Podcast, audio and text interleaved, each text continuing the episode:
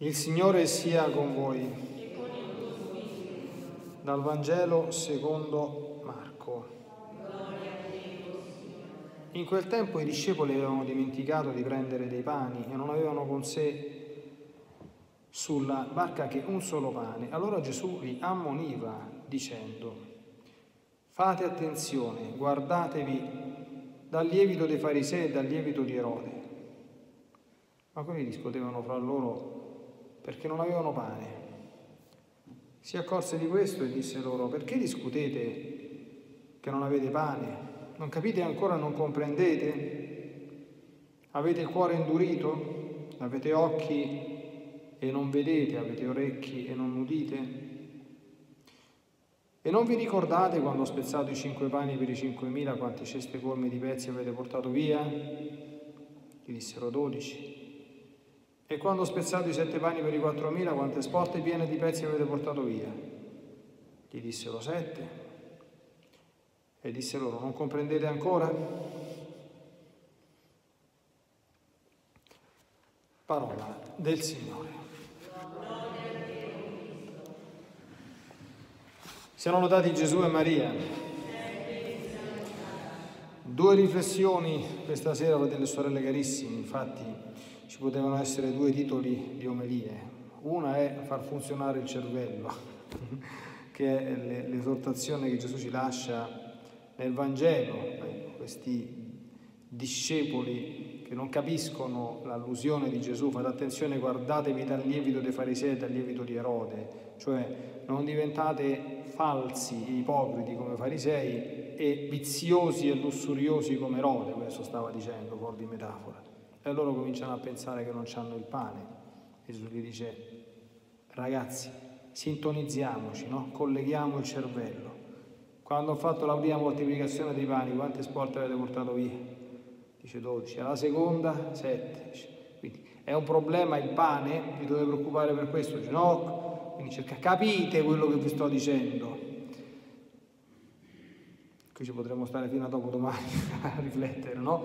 Però ricordiamo sempre che il Signore ci tratta sempre da persone intelligenti. Lui da parte sua ci stimola a far funzionare quello che lui stesso ci ha donato, perché è così che guida le creature umane. Se noi non vogliamo o non sappiamo eh, per negligenza farlo funzionare, dobbiamo cercare di farci qualcosa, o quantomeno di chiedere al Signore che ci dia la luce dell'intelletto per discernere e comprendere quello che ci dice e quello che vuole. Ecco, invece, secondo titolo possibile dell'omelia, che probabilmente sarà quello reale, è la fabbrica del peccato, perché San Giacomo, nella bellissima prima lettura, spiega, dà una piccolissima spiegazione proprio della genesi di come l'uomo va a finire male, che culmina in questa affermazione. Il peccato, una volta commesso, produce la morte.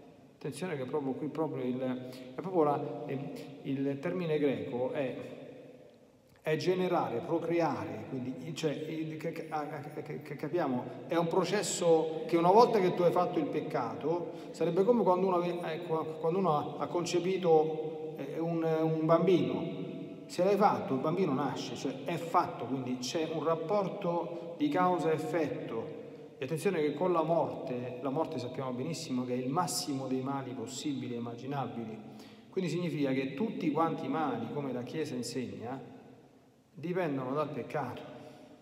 Tutti. San Giacomo fa un percorso.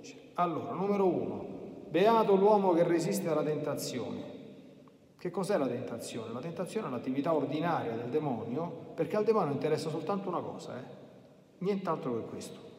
Farci fare i peccati, perché i peccati producono la morte sotto tutti i punti di vista qui e i peccati mortali producono la morte eterna, quindi ci portano dritti dritti all'inferno. Quindi noi abbiamo qualcuno che in continuazione ci tenta. Peirasmos è il termine greco. E attenzione poi San Giacomo aggiunge una cosa molto importante, nessuno quando è tentato dica sono tentato da Dio, perché Dio non può essere tentato al male, uno. A Dio non, capite? La tentazione è un inganno, quindi è un presentarti in qualche cosa sotto le apparenze di bene che in realtà poi nasconde il male. Voi pensate che Dio può essere trattato in questo modo? No, né può essere tentato al male ed egli non tenta nessuno. Ciascuno piuttosto è tentato dalle proprie passioni, anche qui Passioni sarebbe meglio tradurre concupiscenza o addirittura quella concupiscenza particolare che porta a commettere i peccati impuri, cioè il vizio capitale della lussuria, è proprio il termine espresso, che lo attraggono e lo seducono. Queste passioni stimolate concepiscono e generano il peccato e il peccato, una volta commesso, produce la morte. Il peccato è l'unico, attenzione, come si distrugge, cioè perché il peccato è la fabbrica della morte, è, e come si distrugge tutto il male operato dal peccato? Questo dovremmo saperlo noi figli di Dio, basta che guardiamo il crocifisso. Una volta che uno ha innescato quel male, come si fa a distruggere? Una volta che è partito, quello è partito. Cosa dice il sacerdote quando alza l'ostia prima della comunione? Ecco l'agnolo di Dio, colui che toglie il peccato del mondo, giusto? Lo toglie e come l'ha tolto il peccato del mondo Gesù? Soffrendo in croce. Quindi una volta che il peccato è prodotto, c'è bisogno di qualcuno, c'è qualche volontario tra noi che è disposto a fare quello che ha fatto Gesù, cioè a, a soffrire, a offrirsi in sacrificio, a fare sacrifici, a pregare anche per chi non prega, a inginocchiarsi anche per chi non si inginocchia, a andare a messa pure per chi non ci va, a digiunare per riparare i peccati commessi dagli altri. Ci deve essere questo bilanciamento. Voi immaginate adesso come stiamo messi sul pianeta Terra. Che fabbrica di male che ci sta e quante sono adesso anche tra noi battezzati, considerando la crisi che ci sta nel clero, nella vita consacrata e anche nella vita dei fedeli. Cioè, quanti sono gli argini a tutta quanta questa montagna di male prodotto? Sicuramente sono meno rispetto a un tempo. Ecco perché la situazione insomma, è abbastanza, è abbastanza critica. Bene, chi di noi ecco, se la sente, ecco, dalla parte del Signore, ricordi, sia forte nelle tentazioni perché riceverà la corona della vita che il Signore ha promesso a quelli che lo amano e provi come può, con un po' più di preghiera, con un po' più di sacrificio, a mettere un muro al dilagare del male generato dal peccato, in attesa che, come promesso il nostro Signore, la Madonna ce l'ha detta a Fatima, dovrà finire insomma tutta questa montagna di caos, in attesa di quel momento, ecco, chi sta dalla parte del Signore faccia quello che può e grande sarà la sua ricompensa presso Dio. Siano lodati Gesù e Maria.